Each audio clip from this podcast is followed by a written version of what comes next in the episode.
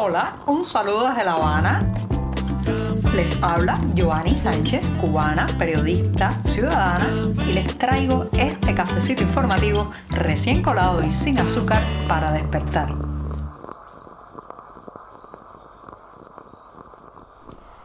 Otro día gris lluvioso y bastante fresco aquí en la capital cubana este viernes que estamos viviendo, en el que desde muy temprano he preparado las noticias que voy a comentarles en este día 3 de noviembre de 2023. Ya tengo también el café recién colado, sin una gota de azúcar y muchos temas, muchos temas interesantes para hablar sobre ellos y asomarnos todos a la realidad de Cuba. Eso sí, primero voy con un buchito largo que me lo merezco después de tanto trabajo informativo durante esta semana.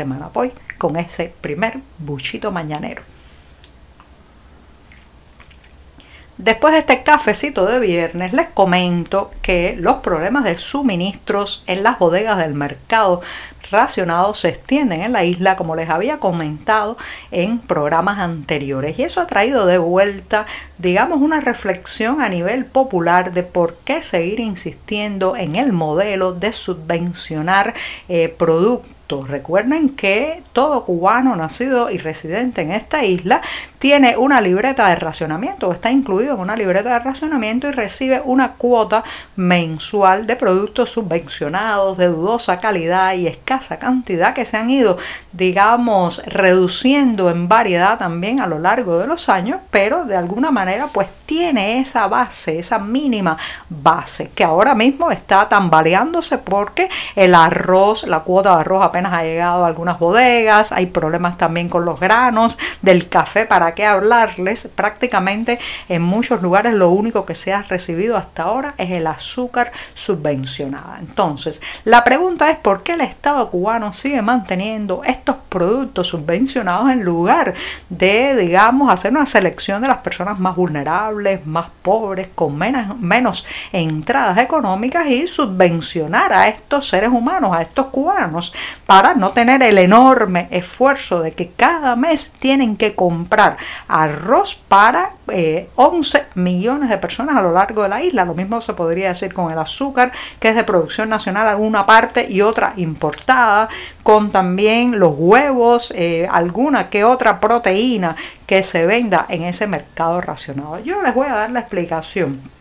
En primer lugar, no lo han hecho y no lo van a hacer, o al menos se van a demorar en hacerlo, aunque les cueste el desastre nacional, porque primero tendrían que definir quién es vulnerable y quién es pobre en Cuba. Tendrían que poner un listón donde, por ejemplo, decir el que gane menos de 3 mil pesos al mes, que eso no tenga entradas en divisas, que no tenga parientes en el extranjero con los apuntales, bueno, eso es una persona que podría recibir estos subsidios mensuales. Señoras y señores, confesar eso públicamente es confesar el fracaso del sistema. Es decir, aquí con el salario no se puede vivir y el que no tiene un pariente emigrado pues la pasa mal, muy mal. También que tendría que definir el umbral de pobreza, algo a lo que ellos se han resistido por años. Pero también este argumento tengo que decirlo, el mercado racionado, la subvención de productos es un acto de control social.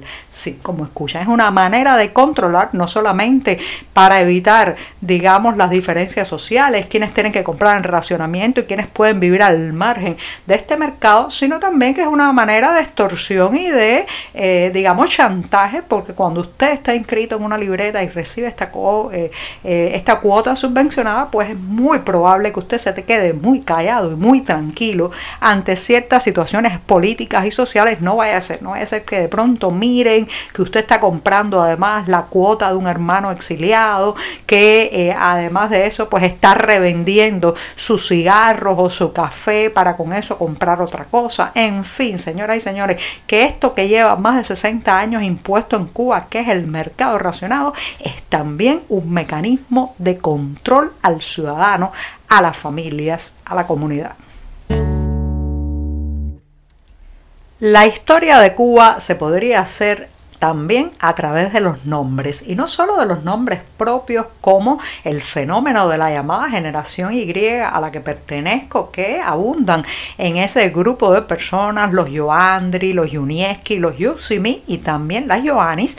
Bueno, pues no solamente con los nombres de la gente, sino también con los nombres de los lugares. Aquí hubo una época cuando la isla orbitaba alrededor del bloque comunista de Europa del Este que se empezaron a bautizar muchos lugares públicos con nombres que aludían a regiones de, de esas naciones, específicamente a las naciones que integraban el llamado CAME, que era el Consejo de Ayuda Mutua Económica, y bueno, pues empezaron a proliferar restaurantes como el Moscú el Varsovia, el Sofía, también había una tienda que se llamaba Praga en La Habana y así sucesivamente pues se denominaron con estos nombres de los camaradas, de los camaradas comunistas a muchas entidades locales y comercios. Bueno, pues déjenme decirles que uno de esos, el restaurante Varsovia, ubicado en una céntrica esquina de La Habana.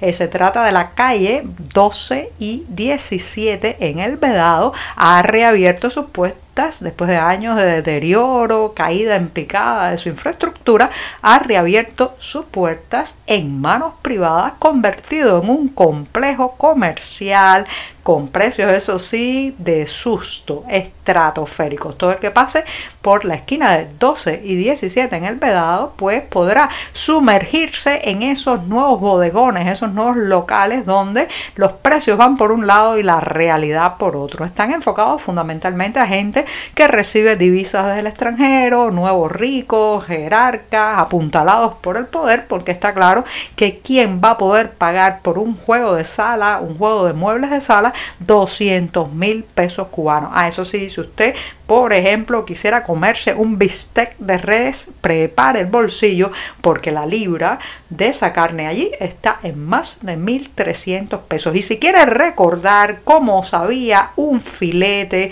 eh, tener en los dientes la sensación de esa textura y sabores prohibidos y perdidos, entonces va a tener que pagar a 3.000 pesos la libra. Miren ustedes para lo que han quedado los viejos y los antiguos camaradas polacos. Ahora, el Varsovia ya no se mueve al ritmo del proletariado ni del bloque comunista, sino del dinero constante y sonante.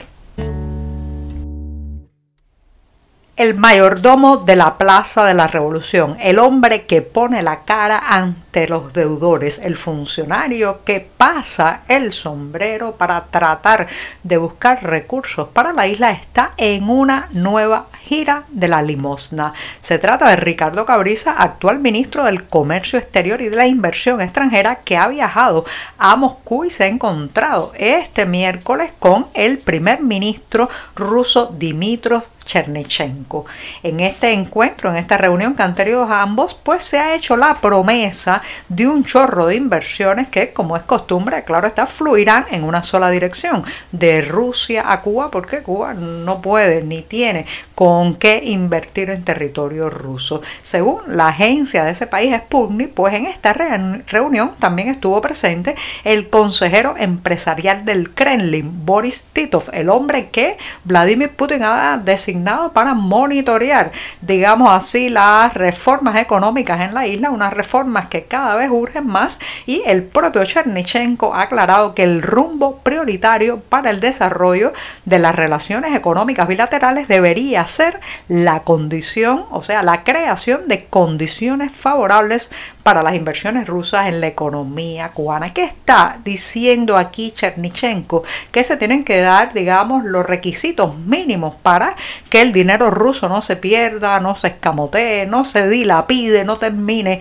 en la ineficiencia y la corrupción que campean a sus anchas en este isla. También esto, señoras y señores, en lenguaje directo es injerencia. Cualquier sugerencia de este tipo que haga otra entidad, otro gobierno, el Banco Financiero Internacional o cualquier otra organización, digamos, internacional, hace saltar enseguida la crispación de la Cancillería cubana y decir que no, que no aceptamos órdenes ni injerencias de nadie. Sin embargo, con los rusos parece que sí están dispuestos a escuchar este tipo de consejos, consejos con escopeta, como se diría popularmente, para intentar sacarles también algo de dinero. Para eso está Ricardo Cabrizas y el hombre que pone la cara y estira la mano.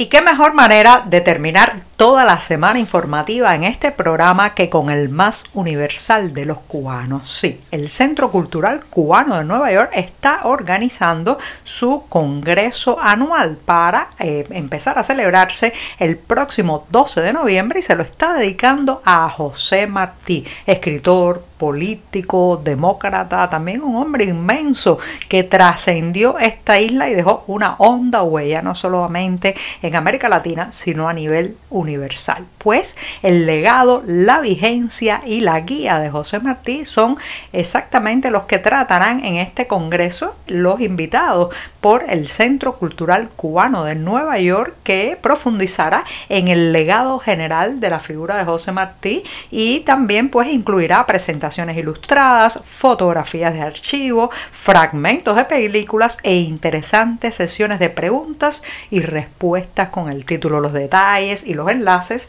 están como siempre les digo en la cartelera del diario digital 14 y medio y ahora sí me despido en este viernes gris y lluvioso aquí en La Habana, no sin antes desearles que tengan un hermoso fin de semana y nos reencontramos el lunes. No pierdan la sintonía y regresen ustedes también para tomarse este cafecito amargo e informativo junto a mí. Muchas gracias. Por hoy es todo. Te espero el lunes a la misma hora. Síguenos en 14medio.com. También estamos en Facebook, Twitter, Instagram y en tu WhatsApp.